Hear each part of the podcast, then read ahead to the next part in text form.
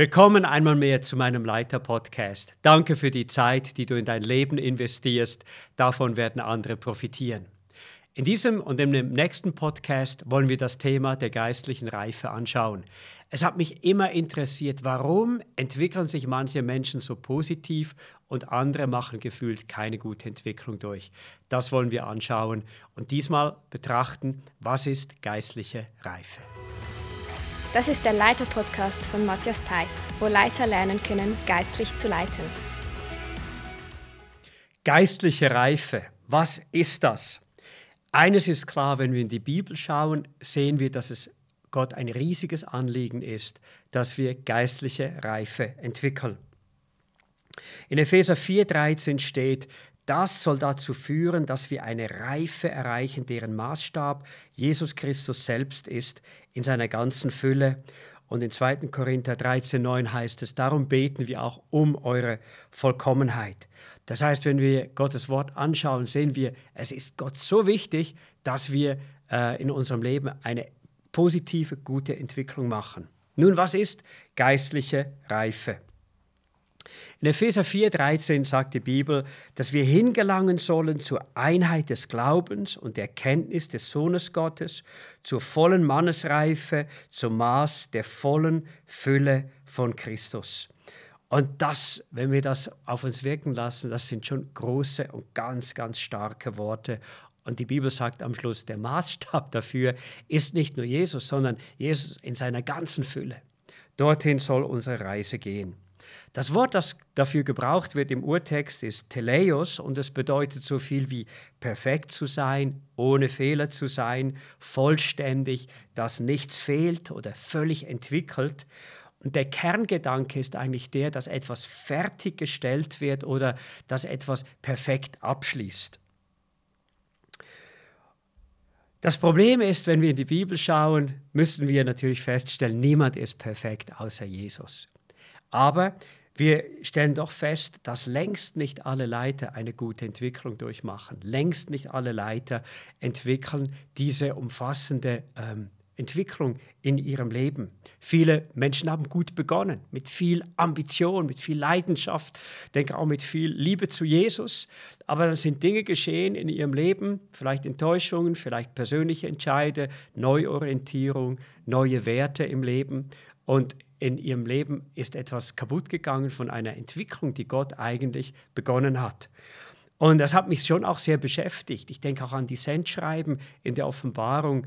Ähm, bis auf eine Gemeinde müssen wir sagen, irgendwo hat jede dieser sieben Gemeinden äh, eine Herausforderung gehabt, ein Problem gehabt und ist in ihrer Entwicklung irgendwo stehen geblieben oder hat sich schlecht oder in eine falsche Richtung entwickelt. Und das ist auch der Grund, warum es so viele Warnungen in der Bibel gibt. Nun heißt es aber in 1. Thessalonicher 5, 23, Gott hat einen umfassenden Plan für uns und er sagt, der Gott des Friedens heilige euch durch und durch und bewahre euren Geist samt Seele und Leib unversehrt, untadelig für die Ankunft unseres Herrn Jesus. Und es ist interessant, dass ähm, dieser Vers eigentlich eine Entwicklung oder etwas Positives für unser ganzes Leben beschreibt, also sehr umfassend ist. Unser Geist äh, zuerst einmal, das hat sicher dazu, damit zu tun mit einer Entwicklung in unserer Gottesbeziehung. Das ist ohne Zweifel die Schaltzentrale äh, für einen Menschen, der geistlich gesinnt ist, der auf Gott ausgerichtet ist. Dann aber auch unsere Seele soll eine Entwicklung machen. Der Wille, die Gefühle, der Intellekt, die sollen nicht das übersteuern, was Gott tun möchte, sondern sollen nützlich sein äh, für das, was in unserem Geist geschieht. Ich möchte ein Beispiel machen. Äh, wir können äh, in unserem Geist innerlich noch so empfinden, es lohnt sich, Gott gehorsam zu sein, es lohnt sich, jemandem zu vergeben. Wir können das wissen, aber wenn unser Wille oder unser Gefühl im Wege stehen äh, und das immer wieder geschieht, dann werden wir keine gute geistliche Entwicklung machen. Und auch unser Körper ist hier eingeschlossen ist ja auch der Tempel des Heiligen Geistes. Und Gott möchte, dass unser Körper, das wird ihm so Sorge tragen, dass er äh, Gott dienen kann. Und es beinhaltet letztlich auch das, was wir tun. Und ich kann mich noch so gut erinnern äh, an ein Gebet eines Pastors. Er sagte, ich weihe Gott jeden Morgen meinen Körper, meine Augen, meine Ohren, äh, meinen Mund, meine Hände, meine Füße, damit sie das tun, äh, was, was Gott eben auch möchte. Was sind nun die Merkmale einer reifen Person? Kann man das überhaupt beschreiben? Und ich meine schon, wenn wir in diesen Epheser-Text hineinschauen, dann sehen wir einige Merkmale. Erstens, er ist jemand, der Charakter entwickelt. Das heißt, früher vielleicht aufbrausend gewesen, nachher langsam zum Zorn. Vorher irgendwo nur spontan geantwortet, nachher hey, ich will zuerst einmal auf Gott hören. Vorher vielleicht voller äh, Angst gewesen, nachher besonnen und mit dem Mut von Gott. Also der Charakter steht in Epheser 4.2, in Epheser 4.3 äh, beschreibt die Bibel, dass es jemand ist, der die Einheit bewahrt, jemand, der ein Friedensstifter ist.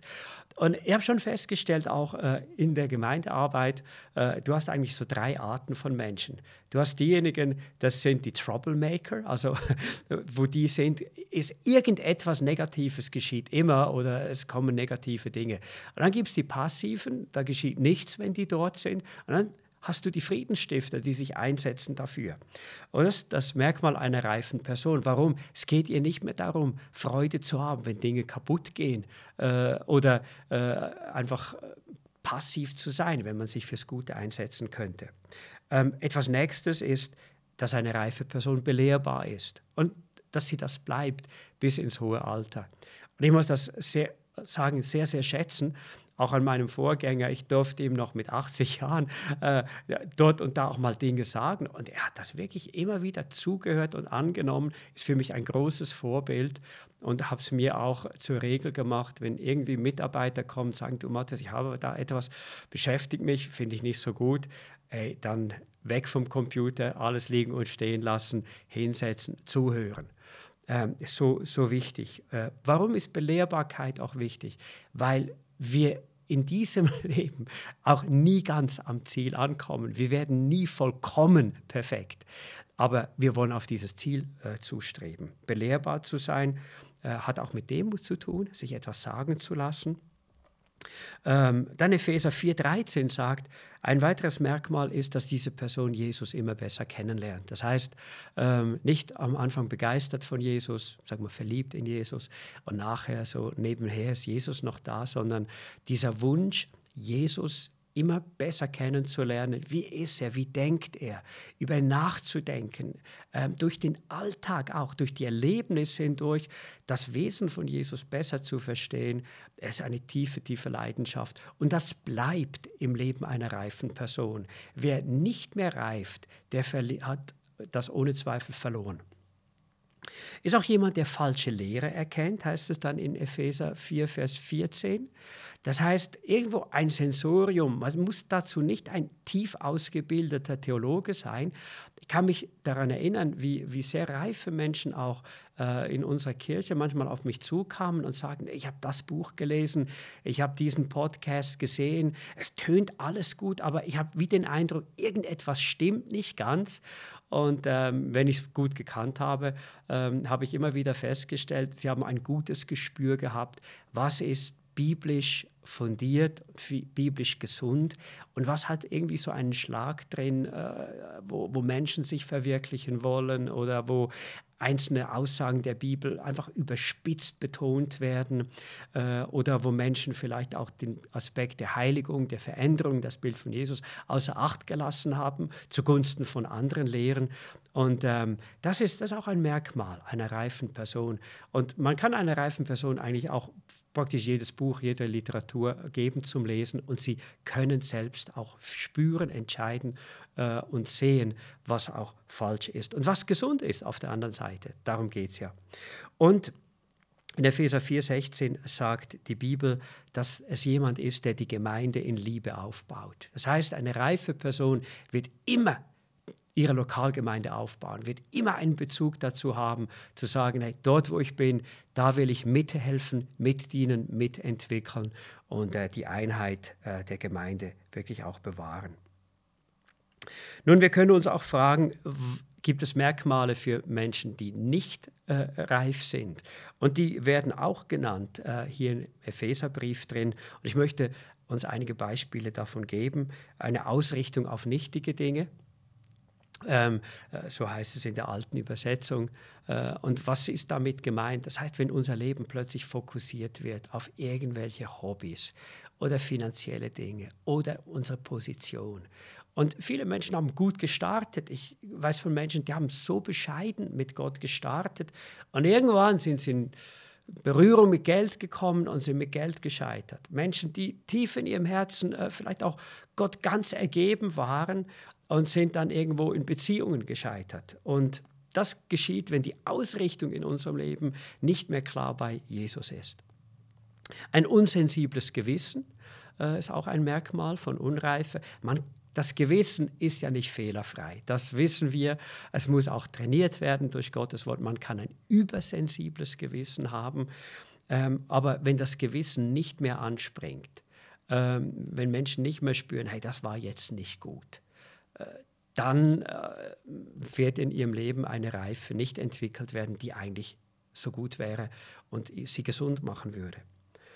Ausschweifung, das heißt, dass man äh, gewisse Grenzen nicht beachtet.